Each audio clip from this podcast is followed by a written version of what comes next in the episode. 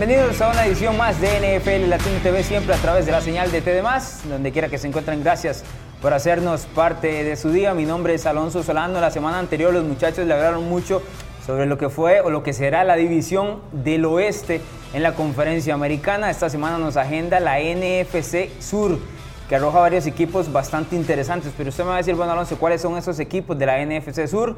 Los New Orleans Saints, Atlanta Falcons, Carolina Panthers y por supuesto los Tampa Bay Buccaneers es de lo que vamos a hablar esta semana. Más que todo preguntarnos si mejoraron de acuerdo a los movimientos que hicieron tanto en el draft como en la agencia libre. Paso a saludar al equipo de NFL Latino TV. Don Bruno Milano, hoy de comentarista, sí. Hoy de comentarista, Alonso, pero eh, igual contento de estar aquí con una edición que creo que nos va a dar más, más de qué hablar que tal vez la temporada pasada. Sí, es una muy buena edición. Don Joshua Muñoz, ¿cómo le fue la semana pasada Niñera? ¿Sí? ¿Le fue bien? Sí, sí, ¿por qué no? No digo yo, pregunto. Bienvenido, Joshua. Gracias amigos, eh, saludo Bruno Alonso y por supuesto muy feliz de estar con todos ustedes y pues cada día un poquito más cerca de tan esperado inicio de temporada. Ya que usted mencionaba eso, yo ahora que veo todos los videos en, en redes sociales y demás de los OTAs voluntarios, es decir, los campamentos de entrenamiento voluntarios, ya yo siento donde se viene la temporada 2019, que es claro, todavía nos faltan tal vez que unos tres meses, pero se acerca a pasos gigantes y para por lo menos estar dentro de lo que va a ser la cercanía de la temporada, siempre nos da por mucho que hablar ahora en temporada baja. Vamos con lo que es esta edición NFC Sur, que eh, pues en los últimos años ha sido una división donde los equipos apuntan alto. Si recordamos en el Super Bowl 50, Carolina llegó al Super Bowl 50, el 51 estuvo Atlanta y el año anterior el equipo de los Saints se quedaron ahí a un paso y fueron el mejor récord de la, perdón, de la conferencia nacional. Vamos a iniciar con el peor de ellos, los Tampa Bay Buccaneers, una escuadra que tiene mucho por qué mejorar y que ha dado algunos movimientos interesantes. Veamos en pantalla cuál fue la marca del equipo de los Buccaneers, marca de 5 y 11 el año anterior, pero despacharon a su entrenador en jefe Dirk Cotter para darle ahora las riendas eh, de esta franquicia a Bruce Arians, un entrenador en jefe de mucha experiencia, que trae también a su mano derecha Todd Bowles, que fue entrenador en jefe de los Jets, que Bruno conoce muy bien y de eso vamos a hablar. Jugadores con, eh, que llegaron en la agencia libre, nombres importantes, en Domo Kansu, que firmó la semana anterior y viene a reemplazar a Gerald McCoy, Shaquille Barrett y Dion Buchanan, más que todos jugadores directamente en la defensiva y los mejores picks del draft 2019 Devin White, que también es otro linebacker, y Sean Bunting. Empiezo con usted, Joshua. Este, ¿Mejora o no el equipo de Tampa Bay ahora en temporada baja? Bueno, ahí tenemos que esperar y ver, porque Tampa es de los equipos que tienen más necesidades en la liga, eso no es un secreto para nadie. Y tal vez eh, del lado defensivo es donde tiene más necesidades, por eso no sorprende a nadie que sus, sus, cinco primeros picks en el draft fueron jugadores defensivos, así como el más fuerte de, de los jugadores de sus fichajes en la agencia libre. Recordemos que además de, de, los huecos que tenían, también ellos perdieron, perdieron a Juan Alexander y perdieron a Vinnie Curry. Entonces son dos huecos más que tenían que llenar. Yo creo que esa defensiva pues sí va, va a mejorar, va a mejorar algo. Lo que pasa es que es un, es un trabajo de tiempo, pero es muy difícil, muy difícil ver un progreso en un equipo como Tampa porque eh, cuando no haces nada a la ofensiva. Y de hecho ahí también este, se llenaron de huecos porque perdieron a sus, a sus dos principales eh, receptores, a Dishon, Watson, eh, Jackson perdón, y también a Adam Humphries ahí no se reforzaron mucho, trajeron a, Perryman como agente libre, pero es un jugador que, que ha sufrido de altibajos eh, en el equipo de Baltimore. Entonces yo no veo mucho progreso, por lo menos del lado ofensivo. Si bien habíamos hablado en programas anteriores que Bruce Arians podía ser la persona que puede rescatar a James Winston y, sacar la mejor producción de este muchacho, creemos que igual es un trabajo que va a llevar tiempo y yo creo que va a ser una temporada un poquito larga esta que viene para los aficionados de Tampa Bay. Ganaron cinco juegos el año anterior. ¿Cómo lo ves, Bruno, para esta temporada? Sí, yo no sé si vayan a, mejorar mucho lo que es en el, récord general, ¿verdad? De la, de la liga. Sin embargo, eh, como dijo Joshua, en, en, lo que es la defensa, creo que han hecho buenas movidas, en especial en lo que fue el draft. Y bueno, eh, la reinversión de lo que fueron los 13 millones que dejaron ir a, eh, por Gerald McCoy, esos 13, esos 13 millones ahora van a ser invertidos en lo que van a hacer en Damo Konsu y Shaquille Barrett, lo cual me parece bastante, un negocio bastante redondo. Eh, siento yo que con, con Todd Bowles está, eh, van a ampliar un, tipo nuevo de defensa, tal vez un 3-4 para cubrir ciertas áreas y meter más presión. Eso puede ayudarles por el draft que hicieron también. Ahora, del lado ofensivo, es donde, como dijo Joshua, también hay, hay ciertas preocupaciones. Ahora, Bruce Arians ha trabajado con, con, con buenos mariscales, Peyton Manning, con Roethlisberger, que bueno, allí le ha dado bastante apoyo a James Winston. Hay que a mí James Winston me parece un quarterback bastante regular, entonces De- yo creo Hay que, que es, es cómo- menos que regular, ¿no? Sí, hay, hay que Regular ver. cuando está en sus buenos tiempos. en sus mejores momentos es regular y, momento. y no así tanto en otras ocasiones. Yo creo que Bruce Arians entra en una posición donde tiene que primero ver la manera de, de congraciarse con, con Winston y con- tratar de ver cómo salva precisamente la carrera de un mariscal de ¿Cómo campo. lo motiva? Creo que por ahí también va el Pero asunto, ba- ese basado en el, en el punto de que es un mariscal de campo que fue selección número uno del draft y no ha mostrado absolutamente nada que por lo menos eh, responsabilice al equipo de Tampa en decir, bueno, sí, lo elegimos por esto. Yo creo que Winston ha tenido problemas fuera del campo, incluso dentro del campo, lanzando muchísimas intercepciones. Pero decía Bruno, el caso de que ha trabajado, bueno, con Peyton Manning, con Roethlisberger, eh, trabajó con Andrew Locke también en su momento. Y ya no está Fitzpatrick, que tampoco le va a poner esa presión. Exacto, extra. para ponerle presión. Sin embargo, lo que me deja a mí dudas es que estamos hablando, si le nombré esos tres, son jugadores élite, recontra élite. Con Winston había esa iniciativa de que fuese, pero no ha llegado a ese punto. Entonces hay mucho reto por parte de Arians. Eh, Tampa Bay está en una división complicada, porque hay que decirlo así. Y la partida también de Deshaun Jackson me deja algo a mí de dudas, porque el equipo no corrió bien el balón tampoco el año anterior. Entonces eh, deja ese, ese detalle de decir, bueno, vamos a mejorar o no, o simplemente estamos haciendo cambios. de los en mejores años de Jackson en los últimos años, casi que se veía rejuvenecido.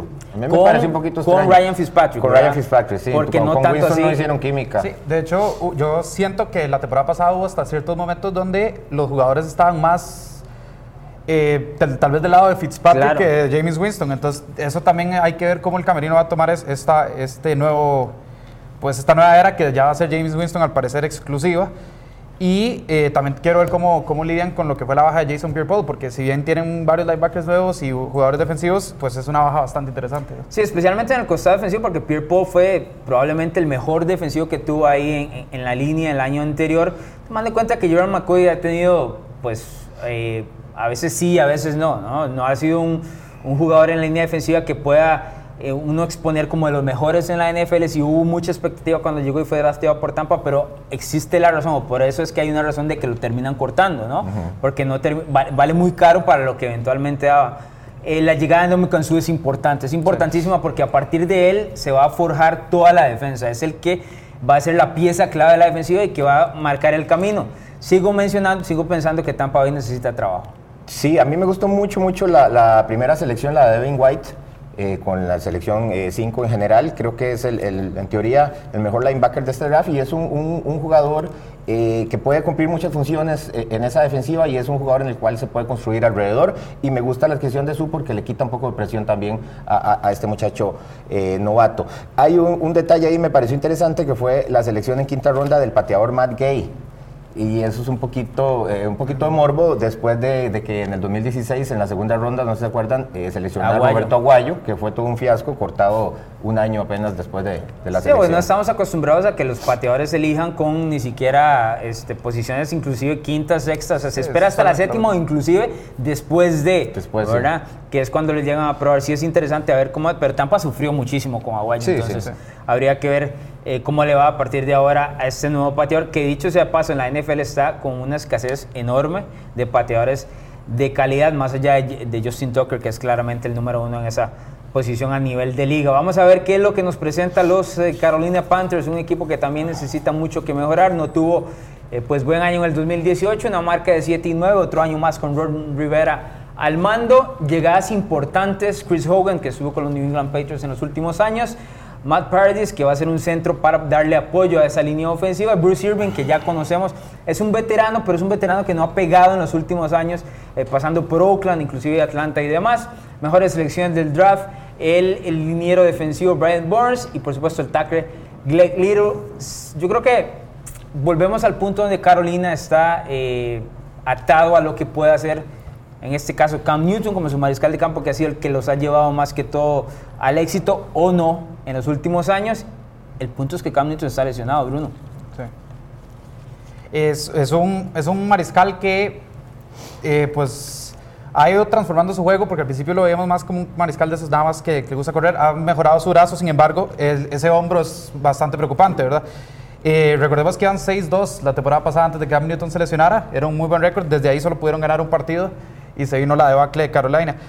Eh, draftearon a Will Greer en la tercera ronda con el pick número 100, que es un quarterback. Vamos a ver si, si es suficiente para, en un eventual caso, que Cam Newton no pueda, no pueda recuperar su mejor nivel. Y también eh, me llama la atención el- la selección de quinta ronda, Jordan Scarlett, el corredor, porque lo de McCaffrey la temporada pasada fue eh, casi suicida, ¿verdad? Tener un jugador la corriendo a- todo, todo el partido, así no les va a durar mucho, a pesar de la transformación que hemos visto de McCaffrey, que se ha hecho una bestia, ¿verdad? Pero Hulk. es, es complicado. Sí, no, me, no me lo quemen, no me lo quemen porque ya vamos a hablar de él. es complicado tener este, eh, pues un corredor de gran calidad si, si lo estás mandando a la guerra cada, cada drive, ¿verdad? Me- ¿Mejora o empeora? Yo creo que va a mejorar si Cam Newton eh, logra mantener cierta, cierta estabilidad, cierta salud.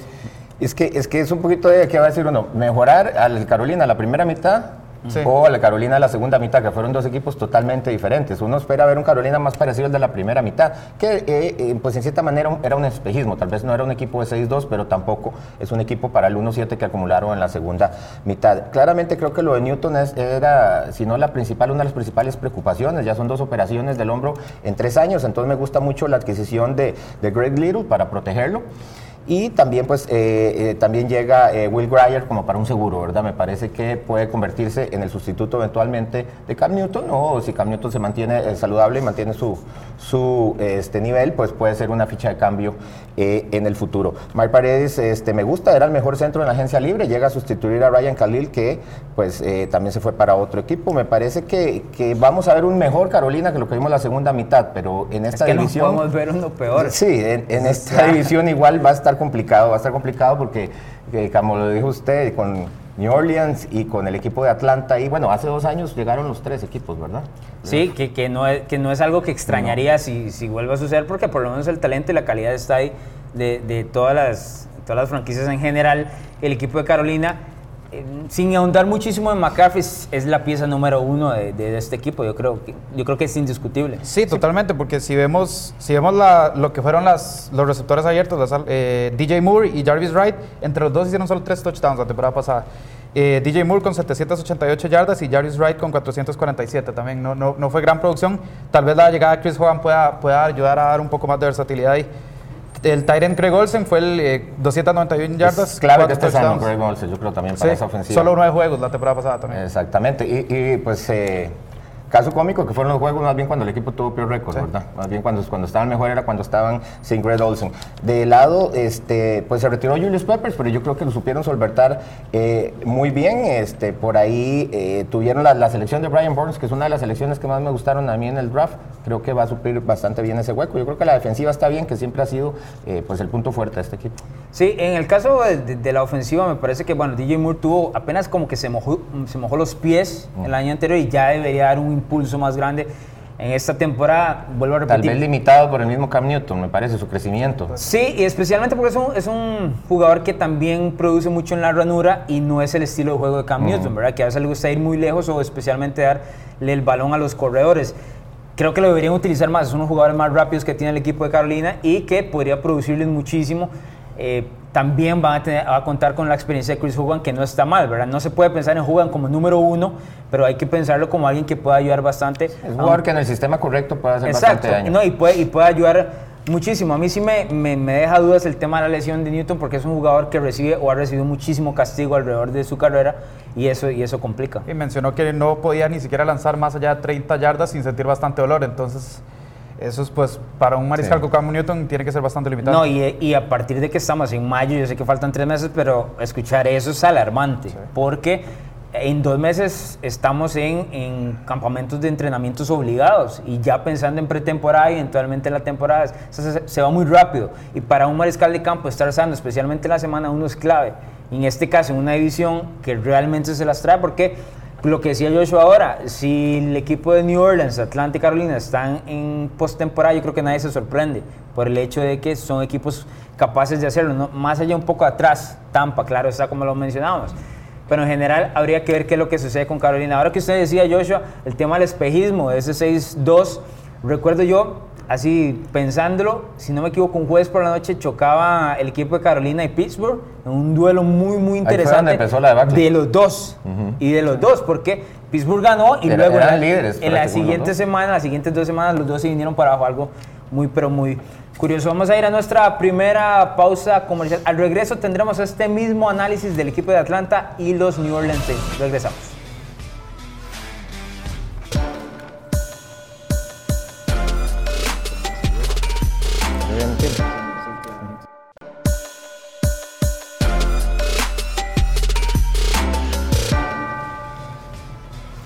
Regreso en NFL Latino TV, gracias por estar con nosotros a través de la señal de TDMás esta semana con el análisis de la división NFC Sur, especialmente viendo si los equipos de esta división, tanto los Panthers, los Bucks, los Saints y los Falcons, terminaron mejorando con los movimientos que hicieron en la agencia libre y especialmente en el draft. Vamos con la escuadra de los Atlanta Falcons, que fue una de uno de los equipos que realmente decepcionó el año anterior, especialmente por las expectativas que tenía el equipo de los Falcons. Veamos qué, cuáles fueron los movimientos que tuvieron. Tienen marca de 7 y 9, un año más con Dan Quinn. Y yo creo que después de perder el Super Bowl 51 ya empieza a sentir un poquito de presión por no haber conseguido ese Super Bowl y por haber fallado en las siguientes temporadas. Movimientos más interesantes en cuanto a agencia libre. Luke Stoker que llega como end. Adrian Claiborne que regresa luego de un año con los New England Patriots y Tyler Davison que entra como eh, tackle defensivo para ayudar a una línea defensiva que lo necesita. Dicho sea de paso, y los mejores picks, el guard eh, Chris Lindrom, que era uno de los mejores jugadores dentro de la línea ofensiva en el draft, y Caleb McGarry, otro tackle. Atlanta se dedicó precisamente a fortalecer la línea ofensiva de Matt Ryan. Don Joshua Muñoz, ¿mejora el equipo de los Falcons en esta temporada? Yo creo que sí. Y vamos con dos puntos. Primero que eh, usted lo dijo ahorita, eh, fue un año decepcionante el que vimos el año pasado Atlanta. Esperábamos más de ellos porque sabemos que tienen equipo para ofrecernos más. Entonces, obviamente esperamos. Pero me gusta mucho eh, con lo que usted cerró esas dos selecciones de primera ronda en el draft, esos dos linieros ofensivos, porque eh, si bien Matt Ryan tiene, ¿cuántas son? 156 aperturas consecutivas, es un jugador que se mantiene sano, pero ya está llegando a sus añitos, entonces es muy importante eh, protegerlo. El año pasado fue su segundo año con más capturas, sufrió 42 capturas, entonces era primordial proteger a Matt Ryan. Y yo creo que esos dos linieros también van a ayudar bastante en lo que es el juego terrestre, que ranqueó apenas 27 el año pasado. Son, son dos jugadores especialistas también en abrir espacios. Por ahí eso sí tienen que llenar eh, eh, eh, la falta de Tevin Coleman, que se fue. Y yo creo que por ahí ese era un jugador muy importante, no era el, corredor principal, pero es el jugador que al atraer marcas, el otro corredor era el jugador que sacaba provecho de eso. Por sí, hacía una buena dupla, perdón, con, con Devonta Freeman, ¿verdad? Sí, hacían una buena dupla porque se complementaban bastante bien. Entonces yo creo que van a, van a ocupar un corredor que cumpla ese papel. Eh, Lucas Tucker no va a hacer mucho en el juego aéreo, pero es un sólido bloqueador y yo creo que eso llena otra necesidad porque el equipo ha tenido problemas en la posición de tackle derecho. Sí, yo, eh, para complementar lo que digo yo, que eh, Andy Levitre, Brandon Fusco y Ryan Schrader se van y eran los titulares de la línea ofensiva del año pasado en el draft vimos que van a, eh, revolucionar toda esa línea ofensiva porque sí, Matt Ryan sufrió en demasía. Y para ayudar también a un Devonta Freeman que vuelve de este pues vuelve a una lesión también que lo dejó. También que, no sabemos, ¿verdad?, cuál es la situación. Mucho tiempo afuera en un corredor mm, siempre es una incertidumbre. Así es, pero para mí sí, sí van a mejorar, eh, más teniendo en cuenta que si Matt Ryan tiene la protección adecuada, sabe sacar provecho de un Julio Jones, que fue líder de yardas recibidas la temporada pasada, de Mohamed, eh, Mohamed Sanu y de Ridley, que fueron también dos, dos... Ridley que se espera que dé el paso adelante, ¿verdad? Sí, interesante. Todavía más, ¿verdad? Todavía más. Un, muy buen año de, de novato. Yo en, lo que veo, bueno, yo tenía Atlanta, Bruno no estaba para entonces, pero yo tenía Atlanta como ganador de esa división el año anterior y era precisamente porque uno esperaba que la ofensiva cargara con este equipo y que la defensiva lo hiciera bien. Es una defensiva relativamente rápida y joven en algunos puntos, pero desde inicio lo golpearon las lesiones, especialmente en el costado defensivo y luego la ofensiva se fue atascando y mucho tenía que ver con el play calling o las llamadas que hacían por parte de Steve Sarkisian. Sarkisian ya no está. Ya no está. Ya con eso se puede quitar las amarras al equipo de Atlanta y volver a, o por lo menos intentar renacer en el caso de Matt Ryan, que por lo menos en el Super Bowl 51 de ese año como MVP de la liga nos mostró que es un jugador élite. Lo que le falta es la consistencia para mantener los siguientes años ahí, ¿verdad? Y ese punto es, la complicación y mucho tiene que ver con esas llamadas de Steve Sarkisian. Porque las armas están ahí también. Exacto, y lo que mencionaba eh, Bruno, con Calvin Ridley, con Mohamed Sanu y Julio Jones, yo creo que es imposible no, no pedir que, que, tengan una grandísima ofensiva. Sí, bueno, Julio Jones sabemos que es uno de los mejores tres, cuatro, eh, perdón, eh, alas abiertas que hay en, en la liga.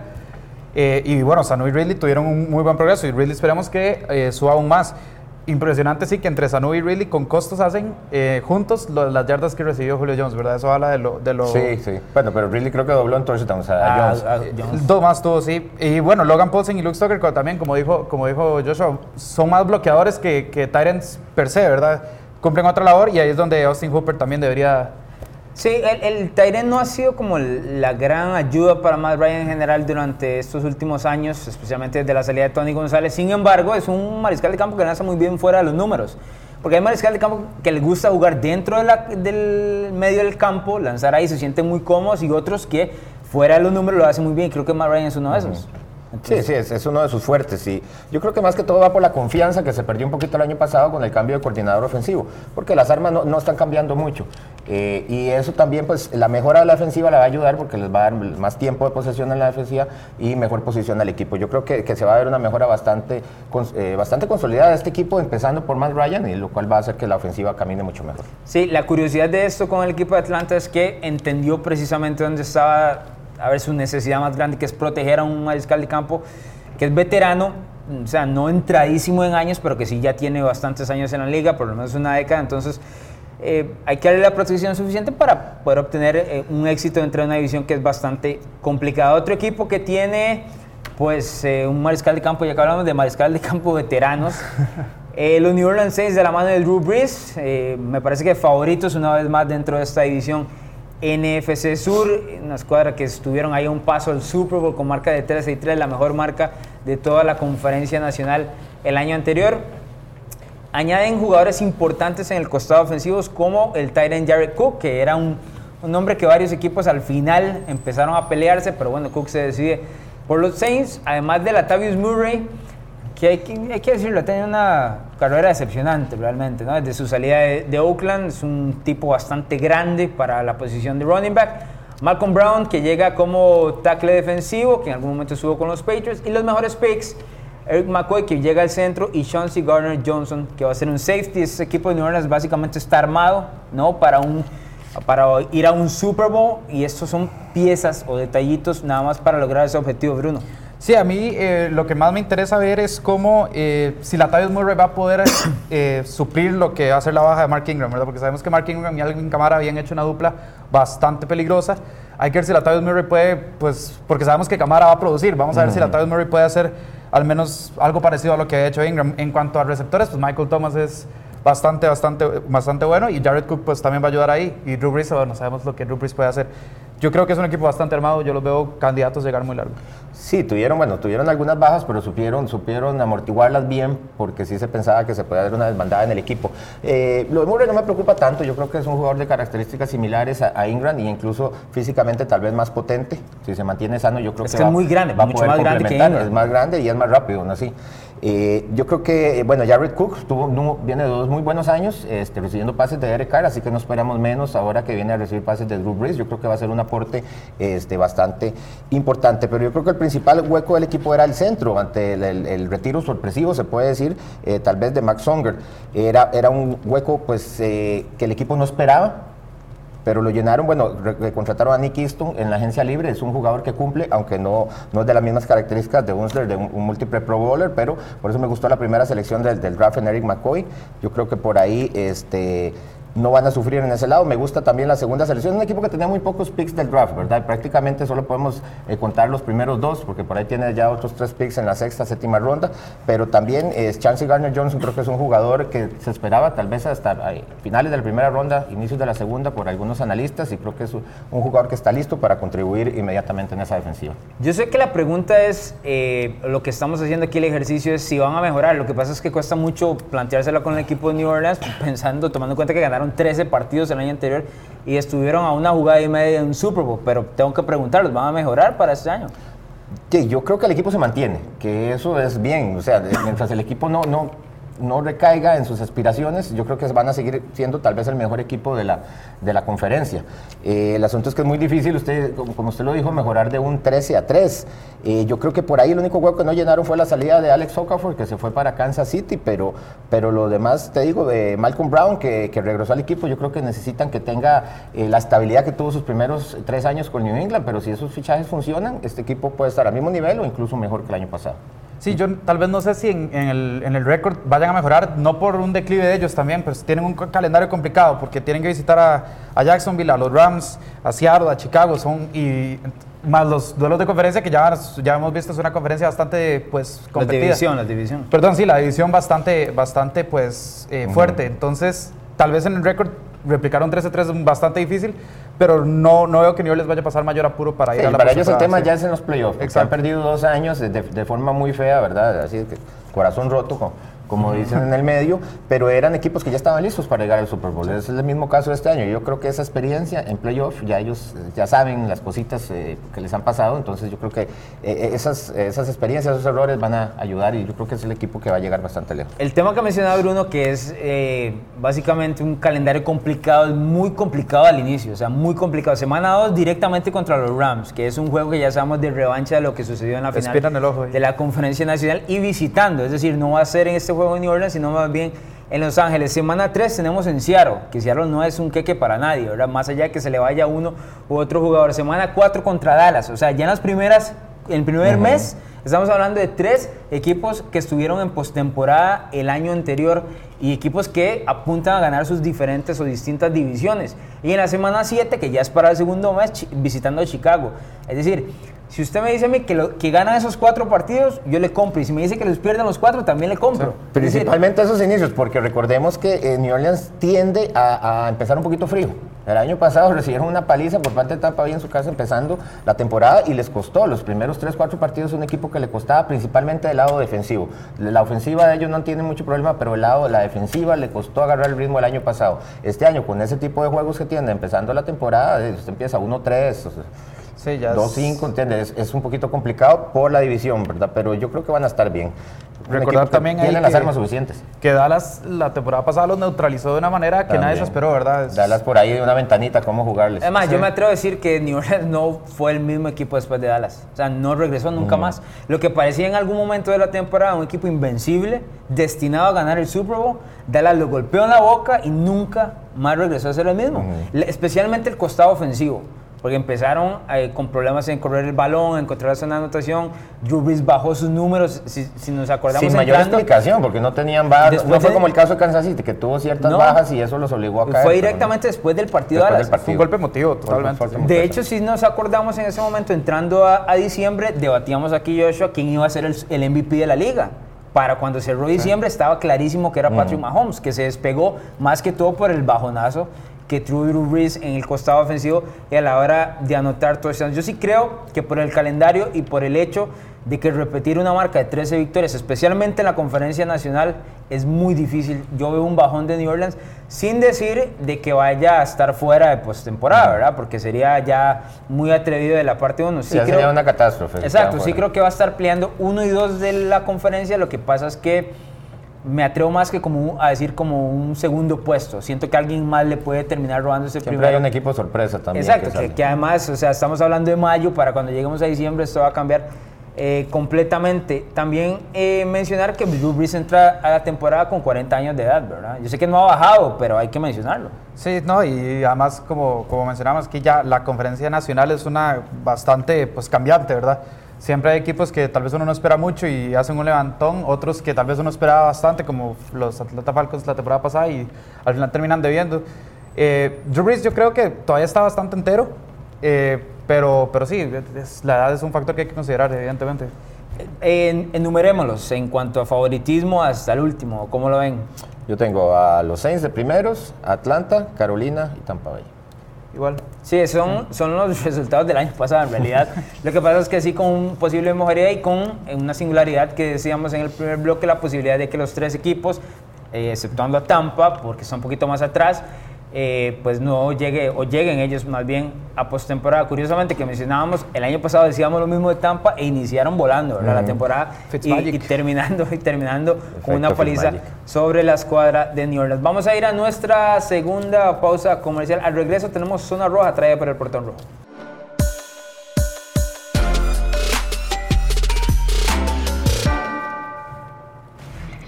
Regreso en NFL Latino TV. Gracias por estar con nosotros a través de la señal de TDMás en zona roja traída por el portón rojo de esta semana. Buscamos quién es el mejor jugador de la NFC Sur.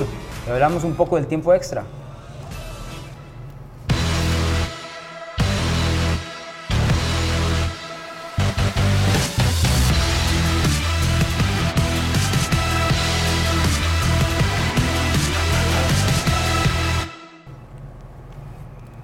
Zona roja trae por el Portón Rojo Pizzería y Galería, Distrito 4 en Ciudad del Este y por supuesto el original en Los Yoses, la mejor pizza de San José, Costa Rica. La pregunta es, eh, siguiendo la temática que veníamos manejando en los primeros dos bloques, señores, pero esto es excluyendo mariscales de campo, es decir, no pueden nombrar a Matt Ryan, no pueden nombrar a Drew Brees, Cam Newton y mucho menos a James Winston, aunque me quedaría las dudas si lo nombran. ¿Quién es el mejor jugador dentro de esta división, la NFC Sur?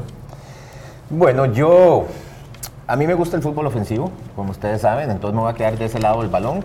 Y mi selección es Christian McCaffrey, corredor de las Carolina Panthers. Nada más se los digo así: el alma de la ofensiva de los Panthers al año pasado no fue Cam Newton, fue Christian McCaffrey.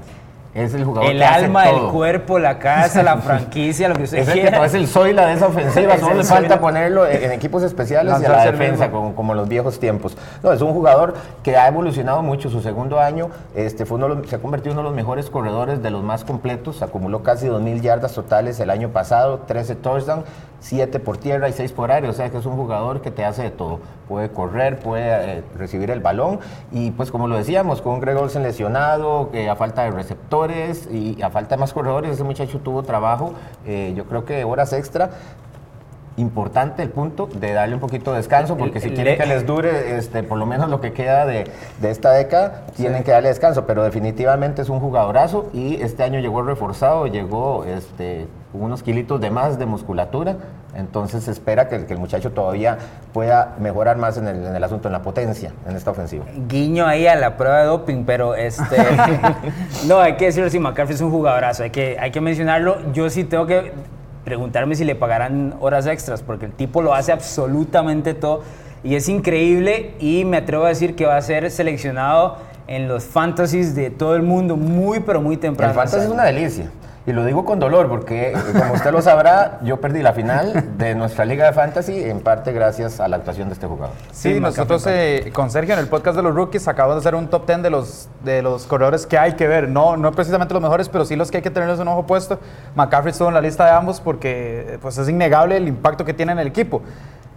Hay que darle descanso al muchacho porque si no, eh, en dos años ya va a estar eh, pues, A mí me liquidado. preocupa eso un poco, la Sí. Pero, pero es, es, el es que el impacto que tiene en su equipo es, bas- o sea, sin McCaffrey, Ah, quién sabe qué hubiera sido Carolina. la Defiéndeme a Julio Jones, don Bruno Milano. Julio Jones, eh, pues en esta edición, pues por mucho el mejor receptor que hay, eh, incluso en la liga, algunos lo tendrán en primero, segundo, tercero, pero tiene que estar ahí en la élite de, de la lista de eh, pues, alas abiertas. Eh, fue líder en yardas del año pasado con 1677. Es un, es un ala abierta que es un playmaker y que puede hacer. Yo creo que si- metes a Julio Jones en casi que cualquier equipo de la liga, el equipo exponencialmente sube de nivel. Entonces, para mí, Julio Jones es el mejor, quitando los quarterbacks. No, yo no, no puedo batir contra ninguno de los dos porque son jugadores impresionantes. En el caso de Julio Jones, la crítica que se le ha hecho en los últimos años es que pues, le, le costó mucho anotar. En la segunda No mitad... buscan tanto en zona roja. La pero- en la segunda mitad del 2018 ya logró encontrar la zona roja, pero todo el 2017 y la primera parte del 2018 sí le costó mucho, lo cual es extrañísimo a sabiendas de que es un espécimen que domina eh, fuera de los números y cualquier pareo individual. Entonces, esa es la única crítica que se le hace, es más que todo un tema ofensivo y de mariscal de campo. La única pero- manera de explicárselo es que sea víctima de un sistema, porque ¿cómo no vas a buscar a tu mejor hombre en zona roja? A mí siempre me pareció algo O- o- rarísimo. Ocho touchdowns, tal vez sí no es el, el- el- el número Creo más que el grande año que hay, anterior pero tuvo dos, nada más. Sí, el yo tuve en anterior. fantasy. El tras anterior, sí.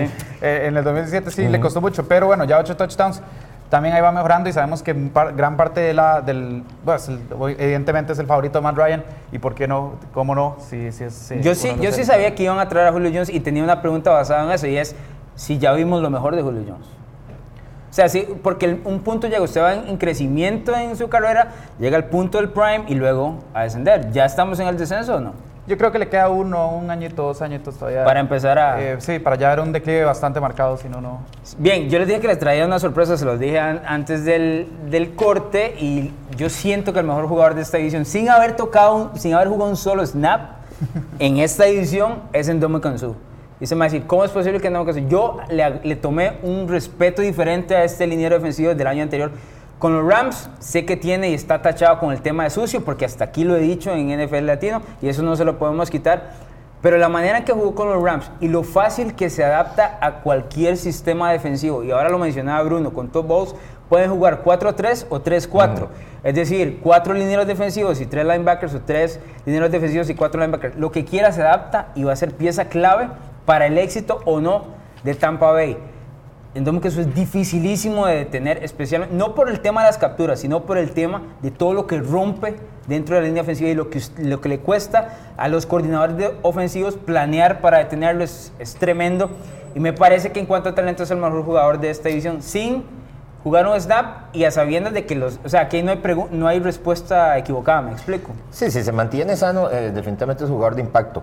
Y creo que más se va el impacto eh, en un equipo como Tampa Bay porque eh, por la necesidad. Es más fácil de notarlo. Es más fácil de notar, o sea, si va a ser un jugador que se va, va a ser un impacto inmediato.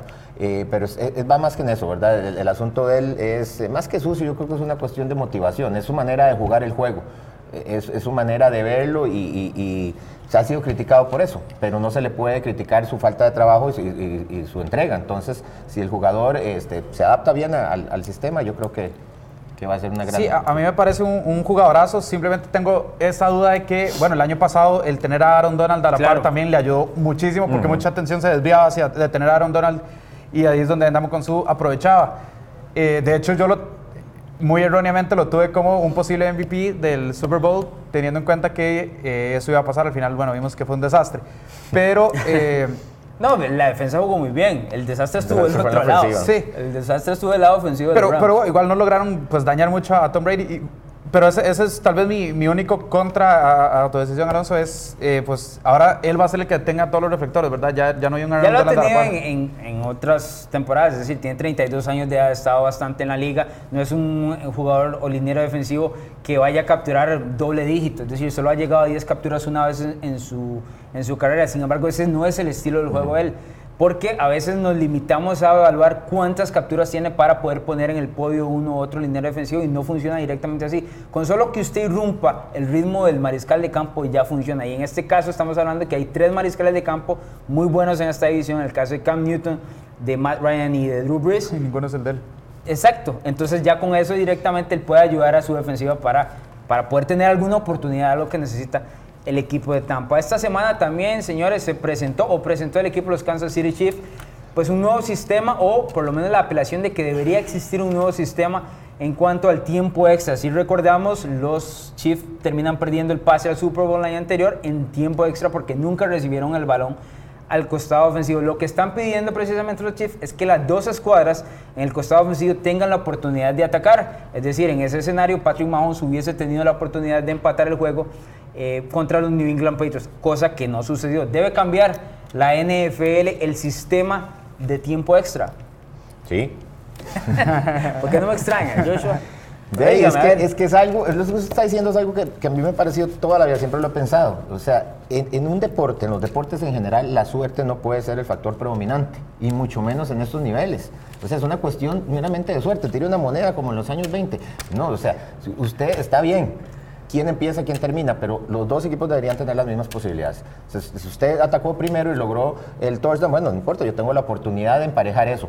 ¿Por qué? Porque estamos compitiendo usted contra mí, no estamos compitiendo a ver cuál tuvo más suerte y, tuvo la primera posibilidad. Y no solo el año pasado, ya lo hemos visto hasta en Super Bowls hace, hace tres años. Me parece muy sin gracia terminar un partido ¿Por qué, de esa manera. ¿Por qué los dos ejemplos vienen con el mismo equipo? No sé, no sé, si tendrán una moneda con dos caras o cuál será la, moneda, la monedita en Inglaterra. Dígame por qué no, Bruno. No, para mí eh, no tiene que cambiar en especial porque, bueno, si quieres vos tu drive y ya perdiste el sorteo, que no te anoten, punto. Que tu defensa eh, se, presente. Y dos, porque le quitaría cierto grado de, emoción y tensión. De dramatismo. Sí, lo, que, lo, que se dice el field, ¿verdad? Porque, qué más dramático que un drive donde sabe que tienen que ir por siete o hasta ahí llegaron porque ya el otro equipo anotó siete. Eso es ahí vas a ver un drive, ¿entiendes? Con, todos los riesgos y todas las jugadas que vengan. A mí me parece Además, bueno, en el, me parece irónico que sea Kansas City el que pida esto porque si, si si ellos hubieran hecho algo en la primera mitad de ese partido, no Sí, creo que hubieran llegado, ¿verdad? Ni eh, siquiera... eh, con, con ese, si hubiera sido así las reglas, todavía estarían jugando, porque después de la segunda mitad cada posesión era touchdown para esos equipos. Es que y ese- ahí ese- pueden seguir toda la vida. Ese, ese es mi siguiente Sí, punto. y- porque cuando ya digo- las defensivas no valen un 5, como se puede es muy difícil parar al otro No, equipo. pero ve, ve mi punto. Ok, digamos que se aprueba el cambio, le dan la posición a Kansas City No, en, en eso. ¿Y en qué obviamente momento- sería para una posición. en- es que eso es lo que le iba a decir. ¿En no. qué momento, si los en qué momento para? No, y ya la segunda va, va normal. Si anoto ahí, sí ya se acabó. Y no van a parar a, no iban a parar a New Nunca entonces. Es- tenemos, tenemos el mismo resultado Bueno, al final. tenés otro chance, usted no sabe, una pérdida de balón puede pasar muchas ¿Por qué? cosas. Porque el partido, el partido cuatro- continúa, no cuando el partido continúa puede pasar cualquier Cuatro o cinco terceras oportunidades en ese drive de Tom Brady no los, no los detuvieron. Porque, digamos, el punto de, de la defensa no es que tengan que pararlo de anotar un touchdown. Con que lo detenga con un field goal, ya el otro equipo puede ganar el juego. No los detuvieron. Entonces, ¿hasta qué punto llega usted y dice, no, aquí, aquí se para? Porque, ok, anota New England, anota Kansas City, luego viene New England otra vez. No vamos a terminar nunca. Ahí estuvieron jugando. Eventualmente se va a ver, vas a ver. A mí me parece bastante interesante. Ah, bueno, perdón. También Bruno. está el punto Ajá, dígame. eh, de que, bueno, si había- cuando se empezó a decir que se tendrían que revisar las interferencias en los últimos, se empezó a hablar del tiempo y del tiempo. Bueno, si, si por el tiempo es, esta regla sería eterna, ¿verdad? Que es lo que hemos estado hablando, básicamente. Es- El- en- ¿dónde, dónde juega en contra la posición suya, Joshua? En la otra final de la conferencia, es decir, la nacional, fueron a tiempo extra y quien atacó primero fue New Orleans. Y el equipo de los Rams interceptó y luego vino y anotó. Entonces, es, es una por otra. Sí, ¿verdad? sí, por eso, pero no tiene que ver con el, con el equipo. Es una cuestión de que sea equitativo. No, eh, o sea, lo ok, mismo que pero ese es el dando usted me lo da a mí. 50%, ese es el 50%. O sea, un equipo llegó, anotó de inmediato, el otro él defendió y ganó el juego. O sea, a mí me parece súper interes- interesante y pues me parece que para los fanáticos es mucho más atractivo y pues usted no se va como con ese hueco, con ese sinsabor de que no tuvo el chance de hacer nada. No, yo, yo sí siento que uno se iba, con, uno se iba perdón, a la casa. que, que la defensiva y la ofensiva son dos equipos totalmente diferentes. acuerdo. Si, su- si la otra mitad de su equipo no es que hizo es un equi- trabajo, equipo usted tiene la posibilidad de usted aportar lo suyo. Pero si usted no lo Yo- deja, no puede ni tocar Yo la siento cancha, que es uno se iba con el, el sinsabor cuando el equipo ganaba con un field goal. Porque no tenía que llegar hasta el otro punto, tenía que llegar hasta el fondo y anotar un touchdown. tenía Ahí que se llegar a una iba a decir- 30 y ya, Exacto.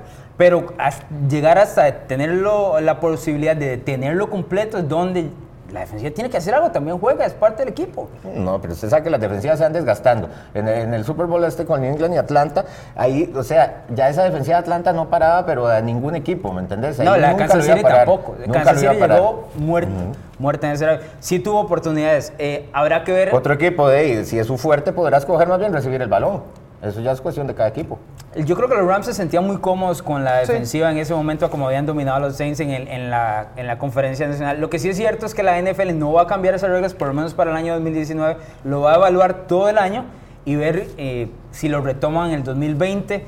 Yo sí siento que mientras sigamos llegando a, a puestos de definición hasta tiempo extra, eventualmente va a haber un cambio. Hubo un cambio anteriormente y va, y va a llegar a este a un segundo. Lo que no sé es cuál va a ser el límite. ¿Verdad? Pues eso es lo, lo que mencionábamos. Pero bueno, nos vamos, eh, don Bruno Milano. Sí, muchas gracias por pues, observarnos, eh, Alonso, Joshua, hasta luego y esperemos que la próxima semana también nos sigan porque seguimos con análisis, todavía queda mucho. Josh, Muchas gracias amigos por haber estado con nosotros y los esperamos con todo gusto la próxima semana. todas las noticias de la mejor liga del mundo en nuestras redes sociales, en Facebook, Twitter, en Instagram, en NFL, en arroba NFL Latino TV. Se puede observar también el programa, además de la señal de TV+, en nuestro canal de YouTube. Señores, continúen en la programación de TV+.